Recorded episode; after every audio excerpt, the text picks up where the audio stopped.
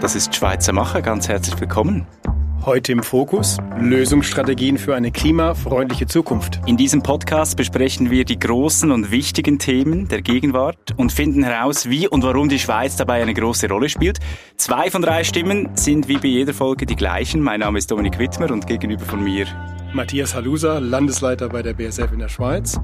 Und uns gegenüber, oder mir gegenüber, Renat Heuberger, CEO und Co-Founder von South Pole, ein weltweit führender Anbieter von Klimalösungen und Entwickler von Klimaprojekten. Hallo, Vielen Dank, Renat. dass ihr mich hier äh, im Studio aufgenommen habt und ich freue mich sehr heute. Schön, dass du da bist. Herzlich willkommen. Heute sprechen wir gemeinsam mit Renat Heuberger über den Klimawandel und darüber, welche Möglichkeiten es überhaupt gibt, um eine umweltfreundliche und sichere Zukunft zu garantieren. Davor jedoch hören wir uns mal die Entwicklung unseres Klimas an und welche wichtigen Rollen die Firma von Renat Heuberger, South Pole, mit Klimaschutzlösungen für Unternehmen, Regierungen und Organisationen in aller Welt spielt. Schweizer Macher im Gespräch über Stärken und Chancen. Die Erderwärmung und ihre katastrophalen Auswirkungen wie Wetterextreme und Gletscherschmelze schreiten voran. Das 2015 beschlossene Pariser Abkommen soll die Erwärmung auf 1,5 Grad begrenzen. Doch die globalen Emissionen steigen. Sonja Seneviratne ist eine der führenden Klimawissenschaftlerinnen und Professorin an der ETH Zürich. Sie sagt, diese Krise ist wirklich anders. Es ist eine globale Krise und ja, die Änderungen werden nicht verschwinden. Das heißt, im besten Fall können wir die globale Erwärmung stabilisieren. Im besten Fall wird das Klima gleich bleiben, wie wir es jetzt sehen.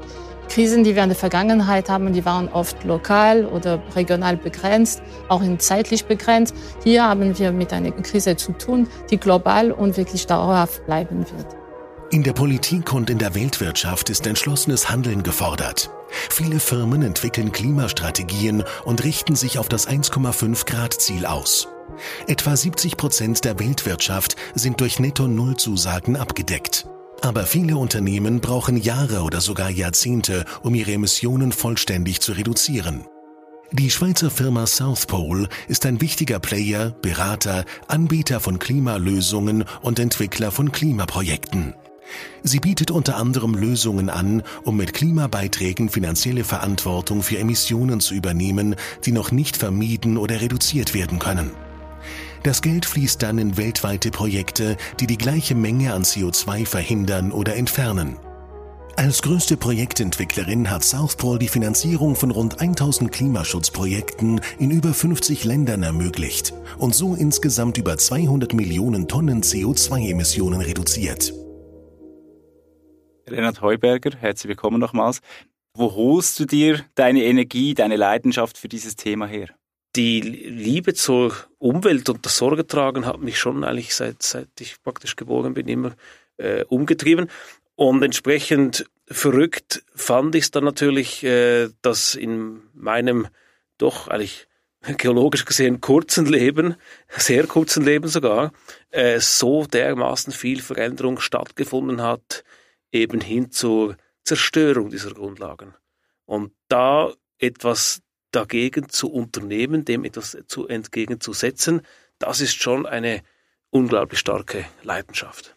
Mittlerweile, und das ist uns allen klar, ich glaube, da haben wir auch alle überzeugt, der Klimawandel und die Erderwärmung sorgen dafür, dass Gletscher schmelzen, der Meeresspiegel steigt, Dürre- und Hitzeperioden zunehmen und Hochwasser oder Überschwemmungen großen Schaden anrichten. Äh, um das, um das gerade mal schon vorwegzunehmen, früh im Podcast hier, natürlich kann man das Klimaproblem lösen. Das Eben. ist absolut möglich, also technologisch absolut möglich, auch heute noch. Wir müssen es nur wollen. Es ist, ist immer noch absolut lösbar. Es ist immer noch fünf oder drei vor zwölf oder zwei vor zwölf und nicht. Es ist vielleicht sogar eins nach zwölf, aber da haben wir auch 12, noch, da, da, weil wir ja noch die Möglichkeit haben, auch CO2, das schon emittiert ist, noch aus der Luft zu ziehen, können wir sogar vergangene Sünden noch abdecken. Aber es braucht halt eine gewisse Anstrengung, aber sogar, sogar um eins nach zwölf ist es noch nicht ganz zu spät. Das ist noch sehr ganz gut. wichtig. Da ist ein Mann mit Hoffnung hier in diesem Studio und das finde ich sehr gut. Wir, wir reden über South Pole jetzt gerade. Äh, der Klimawandel stellt auch BASF vor riesigen Herausforderungen. Euer Ziel, Matthias, ist es bis 2050 netto Null Emissionen zu erreichen. Wie wollt ihr das als Unternehmen in der energieintensiven chemischen Industrie erreichen? Wir haben ein umfangreiches äh, Dekarbonisierungs- oder Carbon Management Programm auf die Beine gestellt und im Zentrum steht die Elektrifizierung unserer Prozesse. Also weil chemische Produktion heute ist äh, natürlich immer noch sehr eng verbunden mit fossilen Energieträgern, die am Anfang stehen und die man konvertiert und eben einsetzt, auch als Dampf und so weiter. Das heißt, wir müssen weg von denen und äh, wir müssen elektrifizieren. Ähm, das heißt, wir müssen neue Technologien entwickeln. Das ist ein Standbein, an dem wir arbeiten. Wir müssen natürlich grünen Strom dafür haben ähm, und bemühen uns gerade in sehr großen Umfang um, um den Einkauf von grünen Strom, indem wir Projekte machen mit, mit anderen Firmen, mit Vattenfall, mit RWE, Offshore, äh, Windparks äh, beispielsweise. Wir werden im großen Stil auch äh, Prozessabwärme in unseren Werken nutzen und über Wärmepumpen wieder konvertieren als, als Inputenergie.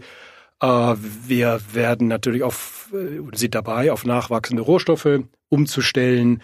Und nicht zuletzt natürlich auch das große Thema, wo können wir weiter Effizienzen heben in unseren Prozessen. Ja, und, ähm, und das ist eigentlich so alles zusammengefasst in einem, in einem Carbon Management Programm, an dem wir schon seit einigen Jahren arbeiten, was uns auch die Zuversicht gibt, es ist absolut möglich, auf, auf Netto Null zu kommen. Es ist, ein, es ist eine riesen Herausforderung. Es kostet wahnsinnig viel Geld. Es wird Zeit dauern. Das ist gar keine Frage. Aber, aber es ist, es, es ist möglich. Und jetzt kommt ihr mit South Pole und bietet Lösungen an. South Pole ist einer der größten, man kann eigentlich sagen, der größte Anbieter von CO2-Zertifikaten und, und Klimaschutzprojekten. Also ihr macht Geld mit dem Klimaschutz. Genau, das machen wir. Und wichtig zu sagen ist, dass die Zertifikate auch nur ein Teil des Angebots sind. Der zweite Teil, der eigentlich fast noch wichtigere Teil, besteht eben darin, dass wir Firmen, die äh, eine Nachhaltigkeitsstrategie begehen wollen, dabei unterstützen. Wir beraten die bei sogenannten Science-Based Targets, Zielsetzungen und dann eben bei der äh, Errechnung, welche Maßnahmen denn eigentlich hier passen würden. Wie funktioniert denn das ganz konkret? Also Nestle ist zum Beispiel ein Kunde von euch. Der kommt dann Nestle und sagt so, ähm, bitte macht uns die ganze Klimastrategie. Das, und da gibt's ja tausende von Brands bei Nestle, die sieht wahrscheinlich dann auch tausendfach verschieden aus. Genau, also dazu muss man sagen, Nestle ist so dermaßen groß. Wir sind auch nicht die Einzigen, die mit Nestle arbeiten, aber tatsächlich, das läuft so. Man schaut sich ein Brand an und versucht zunächst mal zu verstehen, wo die Emissionen eigentlich drin stecken. Sind die im Transport, in der Produktion, sind die auch in den Rohstoffen drin, bei den Zulieferern, im Strom. Und so gibt es eine ganze Summe, ganze Menge von verschiedenen Themen, die angeschaut werden müssen. Und dann schaut man sich eigentlich, zuerst mal schaut man sich an, was ist überhaupt wichtig, was ist unwichtig. Und bei den Themen, die wichtig sind, fragt man sich, was wäre die Alternative und wie viel würde die kosten pro Tonne CO2. Und daraus entsteht dann eigentlich eine Kurve. Interessanterweise ist es oft so, dass die ersten 10, 20 Prozent negative Kosten haben die lohnen sich nämlich, man hat es einfach nicht gesehen, also gewisse Effizienzsteigerungen im Maschinenpark beispielsweise oder ein Ersatz von alten Lastwagen, das lohnt sich oft, oft, hat man aber nicht gemacht. Und dann werden halt die zweiten 20 Prozent ein wenig teuer und die letzten 20 Prozent, die werden dann sehr teuer. Und das genau eigentlich bedeutet auch Net Zero. Das Net steht eben dafür, dass man irgendwann sagt, gut, also bei 500 Franken pro Tonne CO2 ist Schluss dort für diesen verbleibenden Teil werden wir Projekte unterstützen, die das CO2 aus der Luft holen, weil das ist kommerziell nicht mehr vertretbar. Aber es gibt natürlich für die Firmen noch andere Gründe aus dem finanziellen Hintergrund, äh, bei euch mitzumachen und, und, und, und klimafreundlich zu produzieren. Also, also die, der Grund für das, äh, würde mich jetzt deine Meinung interessieren natürlich, aber der Grund äh, ist natürlich einerseits in der Effizienzsteigerung, also die langfristigen Kostensenkung. Man muss da, dazu auch sagen, alle Szenarien gehen momentan davon aus, dass CO2 auch nicht immer so billig bleibt, wie es heute ist. Also wenn ein CEO heute längerfristig denkt, muss er eigentlich davon ausgehen, dass wir mindestens 100 bis 200 Franken Tonnen, äh, pro Tonne zahlen müssen. Das heißt, was heute noch teuer erscheint, ist vielleicht in zehn Jahren eigentlich sehr günstig weil sie eben mit dem Tonnenpreis rechnen müssen. Dann aber haben wir äh, Mitarbeiter, Mitarbeiterinnen, die heute immer stärker auch fragen, wo steht mein Arbeitgeber? Ist er Teil des Problems, Teil der Lösung? Mhm. Gerade Gen Y, Gen Z, die sind da sehr äh, empfindlich. Oh, Kunden, Off-Takers, also es ist lustigerweise so, ähm, wir haben es vorhin diskutiert, die ganzen Zulieferer, wir bekommen heute viele Anfragen auch von Firmen aus Guatemala oder Vietnam oder Malaysia, die noch nie eigentlich einen CO2-Fußabdruck berechnet haben und jetzt plötzlich ein Net Zero Target haben müssen. Warum? Weil es der Abnehmer so möchte. Das heißt, durch diese Zulieferer bekommen wir diese ganze CO2-Thematik auch in, praktisch in die ganze Welt verteilt. Das ist ein, ein spannender Nebeneffekt noch. Bevor wir vielleicht zu tief ins Geschäftsmodell gehen von, von South Pole, weil äh, darüber wollen wir natürlich im Kern noch, noch mehr reden. Ähm, wir gehen ja in dem Podcast auch immer so der Frage nach, wieso gibt es euch in der Schweiz? Ja, ist da irgendein, ein, steckt da irgendein Schweizer Erfolgsmodell dahinter? Gibt es sowas? Also gibt es irgendwas, was die, die, die Gründung von South Pole begünstigt hat? Ähm, oder irgendeine Begründung dafür, warum ihr ausgerechnet in der Schweiz seid? Ich denke, ein Grund war sicher die ETH Zürich. Die hat äh, uns damals ziemlich unterstützt, auch mit dem Status als Spin-off. Wir konnten beispielsweise günstig äh, Büros anmieten und, und die ETH damals, schon vor 20 Jahren, hat mit anderen führenden Unis wie dem MIT und der University of Tokyo so einen Nachhaltigkeitsverband gegründet. Und das war die Global, die Alliance for Global Sustainability. Das war damals noch ziemlich in den Anfängen, aber die haben das schon gefördert, dass die Studentinnen und Studenten aktiv werden, Studentengruppen bilden für die Nachhaltigkeit, haben auch Räumlichkeiten und ein bisschen Finanzierung zur Verfügung gestellt. Und aus diesem, ja, aus diesem Schmelztiegel, wenn man so will, haben sich viele Initiativen auch rausgebildet, unter anderem My Climate und dann später aus My Climate heraus auch die South Pole.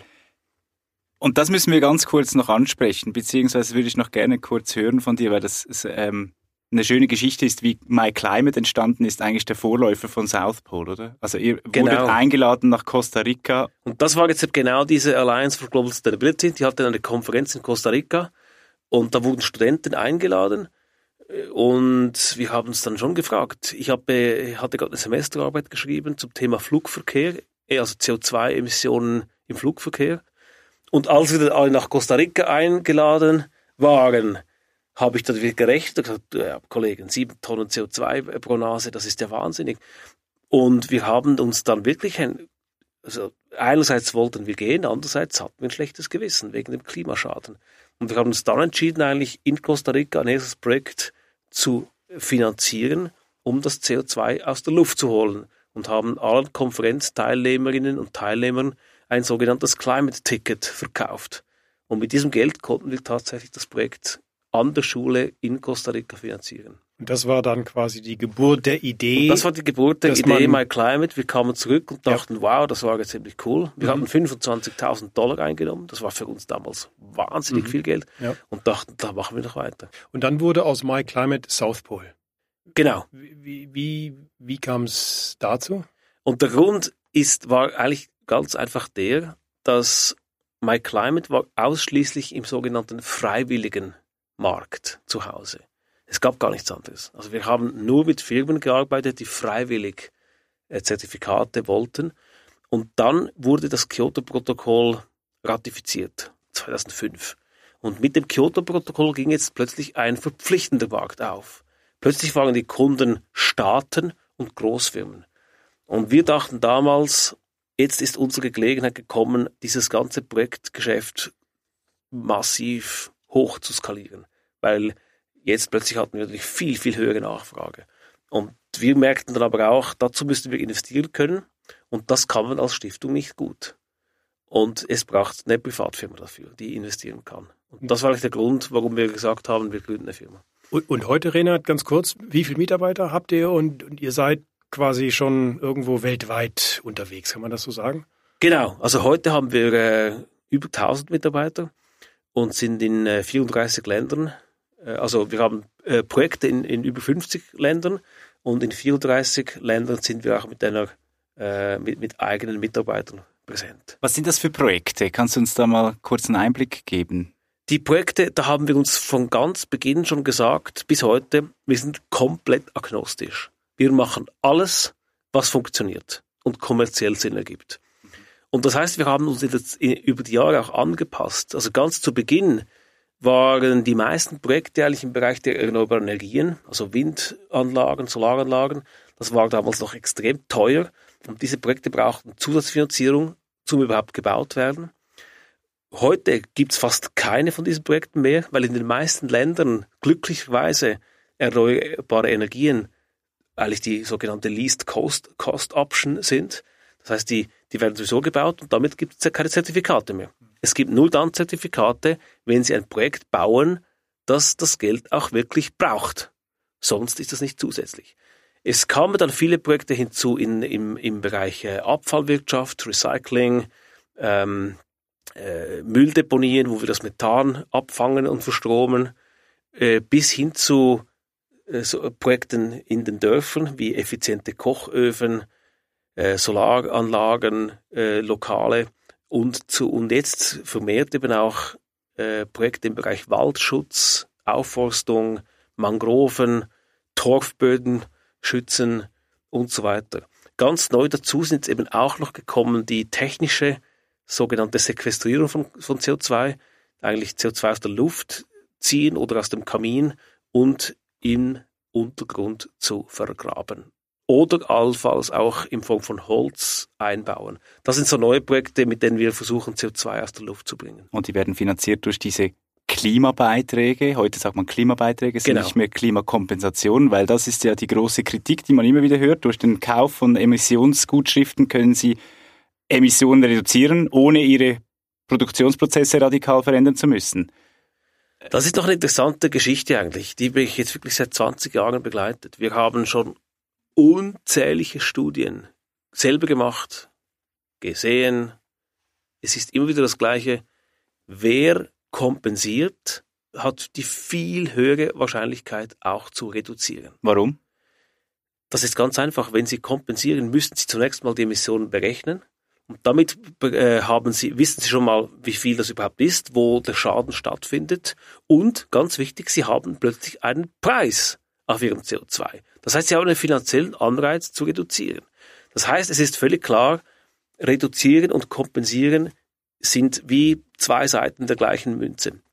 Trotzdem hat sich bis heute nicht der Vorwurf ganz aus der Welt bringen lassen, dass vielleicht jemand, der kompensiert, nicht reduziert oder weniger reduziert. Und deshalb haben wir uns zusammen mit anderen Spielern hier in unserem Markt eigentlich entschieden, das Wort kompensieren in Zukunft nicht mehr zu nutzen, sondern eigentlich nur noch davon zu sprechen, worum es uns wirklich geht, nämlich Klimaschutz zu finanzieren, Klimabeiträge zu leisten. Und das müssen wir erreichen eigentlich. Und, und wie, ja. wie überzeugst du jetzt äh, die BASF zusätzlich zu den wirklich immensen, großen Investitionen in CO2-Reduktion noch zusätzliche Klimabeiträge zu bezahlen. Also ich benutze jetzt das alte Wort Offset-Zertifikate, weil wir machen das nicht. Also wir haben im Moment wirklich bewusst entschieden, wir investieren so enorm in neue Technologien, um unsere Prozesse zu verändern, was ich vorhin erklärt habe, dass wir nicht noch zusätzlich Klimabeiträge leisten. Und du würdest mir wahrscheinlich jetzt sagen, ne, das reicht noch nicht aus. Ihr solltet auch noch zusätzliche Beiträge leisten. Wie, wie, was ist dein Argument? Wie überzeugst du mich? Genau, das Hauptargument ist eigentlich dies. Und zuerst einen Schritt zurück. Wie können wir das Netto-Null-Ziel überhaupt schaffen? Und jetzt müssen wir mal ganz realistisch werden.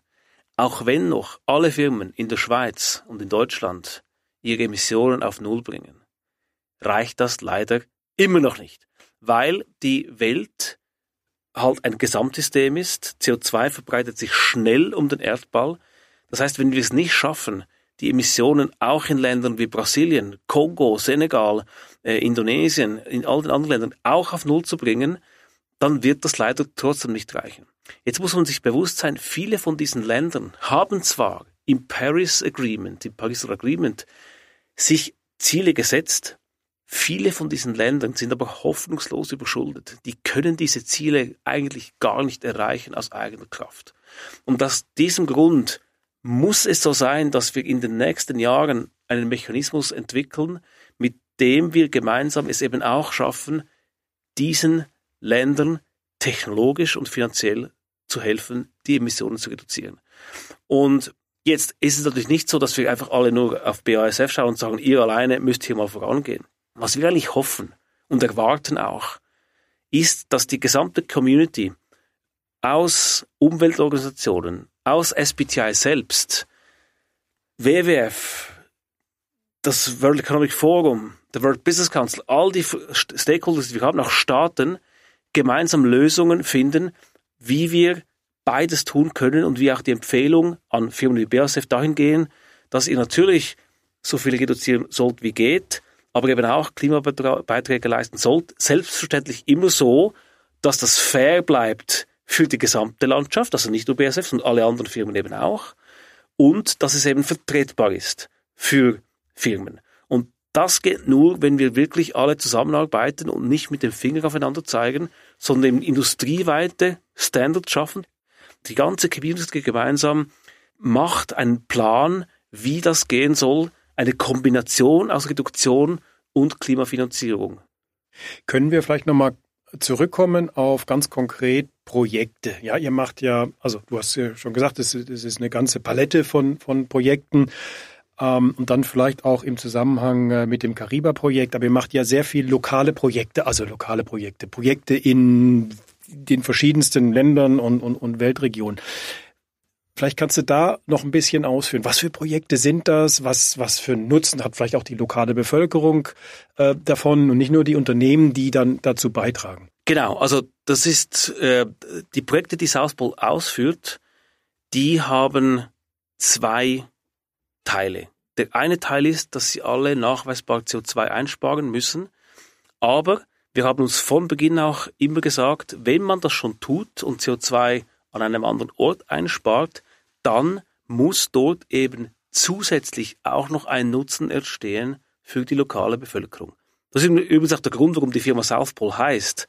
Es geht nicht nur um den Südpol mit dem Eis, den wir erhalten wollen, es geht auch um den globalen Süden, wo wir ganz ein spezielles Augenmerk darauf legen, diese Leute im globalen Süden haben nicht viel beigetragen zum Klimawandel und tragen jetzt die Konsequenzen. Von daher glauben wir eben auch, dass die ganze, die ganzen Klimabeiträge eben, da geht es nicht nur ums CO2, es geht auch um Klimagerechtigkeit. Es geht auch darum, bei diesen Menschen äh, eine, einen Beitrag zu leisten, die eben eigentlich wirklich das Problem nicht verursacht haben.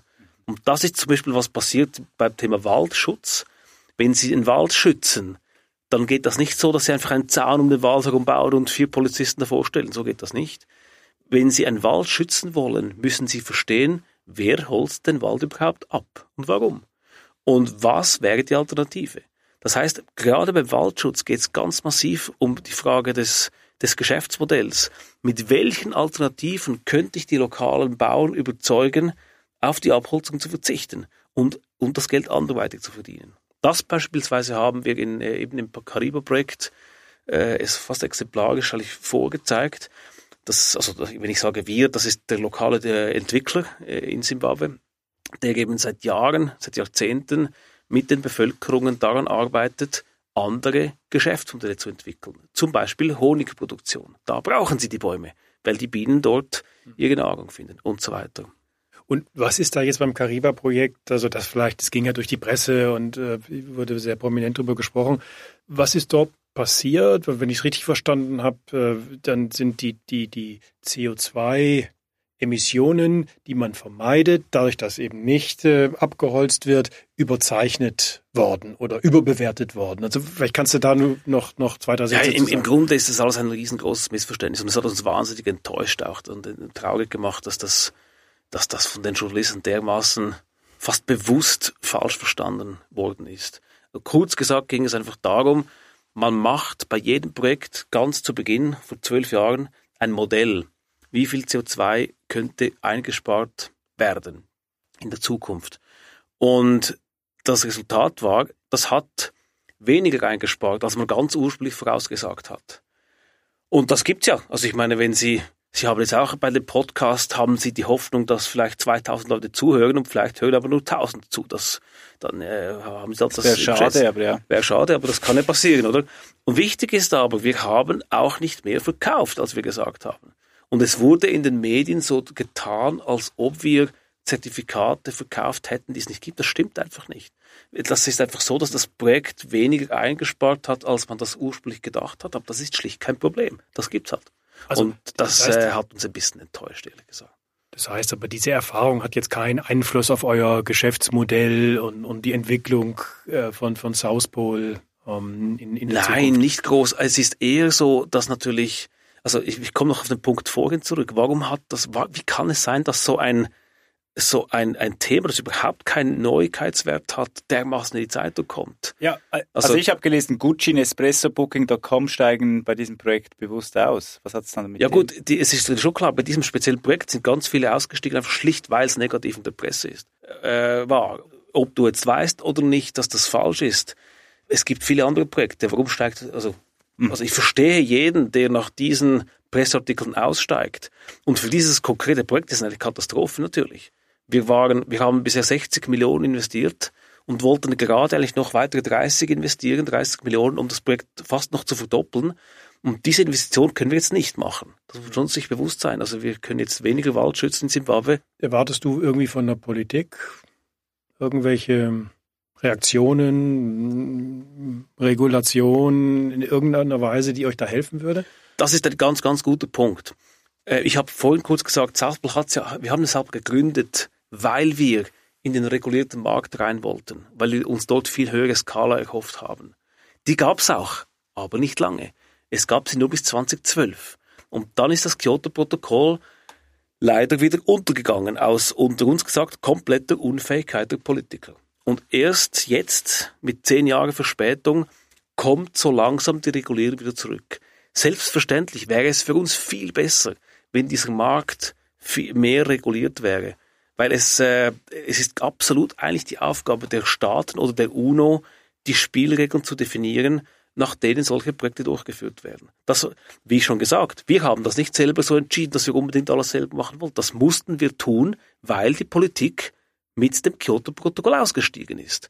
Also wir begrüßen jedes Land und jede Regierung herzlich, die endlich nach vorne kommt und diesen Markt wieder reguliert. Das würde uns allen massiv helfen. Obwohl ihr ja auch, also ihr seid ja keine NGO, ihr seid ja auch ähm, ein bisschen finanziell unter Druck, beziehungsweise, ich muss es anders fragen, äh, die Klimaschutzindustrie, darunter eben South Pole, erlebt einen regelrechten Boom und soll eigentlich noch wesentlich stärker wachsen. Aber Klimaschutz und Rendite, da frage ich mich schon, das passt in meinem Kopf irgendwie nicht zusammen, oder wie siehst du das? Das ist ein ganz interessantes Thema noch. Dieses Mindset würden wir gerne ändern. Und ich weiß auch, woher das kommt. Es kommt nämlich von uns selbst. Wir haben, wir Umweltis, haben in den 90er Jahren einen katastrophalen Fehler gemacht. Wir haben immer von diesem Balancing gesprochen, von dieser Balancierung von ökonomischen, sozialen und ökologischen Interessen. Und genau dieses Argument nutzt jetzt die Gegenseite, nämlich die Ölindustrie, und sagt, ja, haha, natürlich könnt ihr das Klima schützen, aber das kostet viel Geld. Schaut doch mal die, die Plakate an für das Klimaschutzgesetz. Es geht genau darum, niemand, niemand sagt hier in der Schweiz, Klimawandel gibt's nicht. Aber alle sagen, ja, kostet aber ganz viel. Diesen Gedanken haben wir selber in die Welt gesetzt. Und das ist fatal. Und die kleine Schweiz spielt doch gar keine Rolle mit ihren 0,00. Das ist auch, das ist auch so ein Argument, genau. Noch, ja. Aber wir haben eigentlich das Argument begründet, dass Klimaschutz zwingend äh, ein Verlustgeschäft sein muss, wo alle viel drauflegen. Und deshalb kann es doch gar nicht sein, dass eine Firma wie South Pole tatsächlich mit Klimaschutz Geld verdient. Das ist etwas, was, was es nicht geben darf. Und ich sage, das stimmt nicht.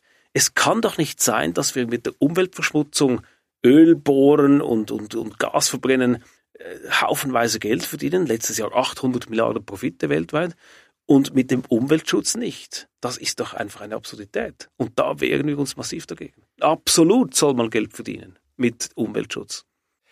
Renat, gibt es etwas, das dich ganz besonders nervt an der aktuellen Klimadiskussion in der Schweiz? Also wie, lebst du, wie erlebst du die, die, die Diskussion im Vergleich auch zu anderen Ländern? Du bist auch viel unterwegs. Es gibt zwei Sachen, die mich nerven und eine Sache, die ich aber auch toll finde. Also was mich nervt, ist zum einen die ganze Erzählmethode, dass es tatsächlich der Gegenseite so einfach gelingt, die Emotionen anzusprechen, Fliegen nur noch für Reiche, Autofahren nur noch für Reiche und wir auf der Befürworterseite uns so schwer tun mit wirklich emotional interessanten Argumenten. Das Zweite, das mich nervt, ist, dass die Schweiz ein bisschen Nabelschau betreibt. Also natürlich ist es extrem wichtig, dass wir hier in der Schweiz so viel reduzieren, wie wir können, aber die Schweiz ist vor allem eben auch Standort von ganz vielen Großfirmen. Der, der halbe Kaffeehandel geht durch die Schweiz, äh, Rohstoffe, alles Mögliche.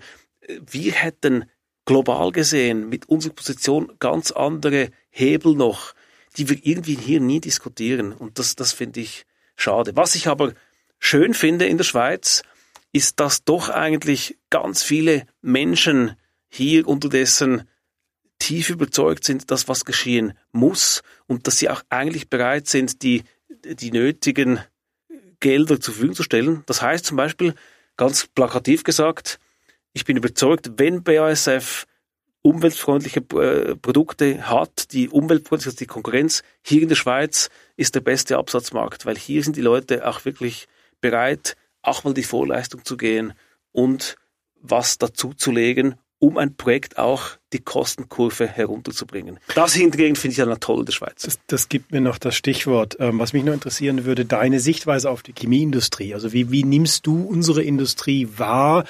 Jetzt bei all den Herausforderungen, all den Problemen, ähm, die wir diskutiert haben? Und gibt es irgendwas, was du dir von der Chemieindustrie noch mehr wünschen würdest? Wie ich sie wahrnehme persönlich, ist eigentlich sehr innovativ. Wir haben auch mehrere Kunden in der Chemieindustrie, die, wir haben zum Beispiel schon Methoden geschrieben von effizienten Lösungsmitteln und so weiter. Also die Chemieindustrie hat ganz, ganz, ganz viele Schlüssel in der Hand. Die hat Schlüsseltechnologie, die uns sehr weit bringen können, nicht nur in der Bekämpfung des Klimawandels, sondern auch in der Adaptation. Also das, die Chemieindustrie ist für mich eine absolute Schlüsselindustrie in diesem Net Zero äh, Journey. Was ich mich, äh, mir wünschen würde, vielleicht, das ist, gilt es nicht für euch, du bist schon bei der äh, CO for Climate Initiative dabei. Ich meine, die Chemieindustrie könnte noch geschlossener auftreten und sich klar äußern dahingegen, dass man das Ziel auch erreichen will Selbstverständlich unter den Annahmen, die du vorhin auch schon gesagt hast, es kann natürlich nicht jetzt einfach sein, dass wir äh, kommerziell völlig absurde äh, Entscheidungen treffen, aber im Großen und Ganzen denke ich, die Chemieindustrie könnte noch ein bisschen mutiger sein, sich auch ganz klar zu bekennen, dass wir einstehen für das Netto-Null-Ziel. Das höre ich wohl und ich äh, setze mich dafür ein im Rahmen meiner Vorstandstätigkeit bei Science Industry, das ist ja unser Branchenverband, ähm, und versuche mich genau zu diesem Thema auch immer wieder ähm, einzubringen. Vielleicht letzte Frage noch, ähm, also das ist ja faszinierend, was du beschrieben hast und, und, und äh, wo du herkommst, wie ihr euch entwickelt hat und, und, und all das. Was kann die Schweiz tun oder vielleicht die Politik und die Wirtschaft, um deinen Erfolg zu replizieren? Das ist, das ist mehr Renat Heubergers und mehr South Poles gibt. Habt euch lieb, habt euch lieb, kämpft nicht gegeneinander, unterstützt einander, weil so kommen wir weiter. Wir brauchen Innovation, wir brauchen Firmen, die die Innovation auch mittragen. Das wiederum inspiriert den Regulator, die Regulierung zu ändern. Das wiederum löst weitere Innovation aus. Und das ist eine positive Spirale, von der es keinen drin mehr gibt. Außer man ist wirklich ein Laggard, aber für die heißt dann irgendwann wirklich Lichter löschen. Und alle anderen bin ich überzeugt, auch wenn es noch eins nach zwölf ist, das ist schon zu schaffen. Aber wir müssen jetzt alle zusammen auf diese Kurve. Renat Heuberger, CEO und Mitbegründer von South Pole, das war sehr inspirierend. Herzlichen Dank für deinen Besuch. Vielen, vielen Dank, dass ich hier zu Gast sein durfte. Ja, vielen Dank, Renat. Ähm, ich glaube, eine sehr klare Stimme, ja, eine klare und visionäre Stimme. Und genau das ist, was wir brauchen. Ich, ich finde auch gut, ähm, dass du forderst, ja, und, und auch jetzt im, im, Blick vielleicht auf meine Firma, auf die BSF, da auch äh, gewisse, gewisse Dinge einforderst, Chemieindustrie einforderst, aber auf der anderen Seite auch die Notwendigkeit siehst, dass Innovation, Technologie der Schlüssel zum Erfolg ist. Und dass es gerade eben so Industrien wie unsere, dass die zentral sind, um die Probleme ähm, der, der Zukunft wirklich anzugehen und, und zu lösen. Herzlichen Dank für das äh, sehr interessante Gespräch. Wir könnten, glaube ich, noch den ganzen Abend weiterreden. Vielen, vielen Dank. Schweizer Macher. Im Gespräch über Stärken und Chancen.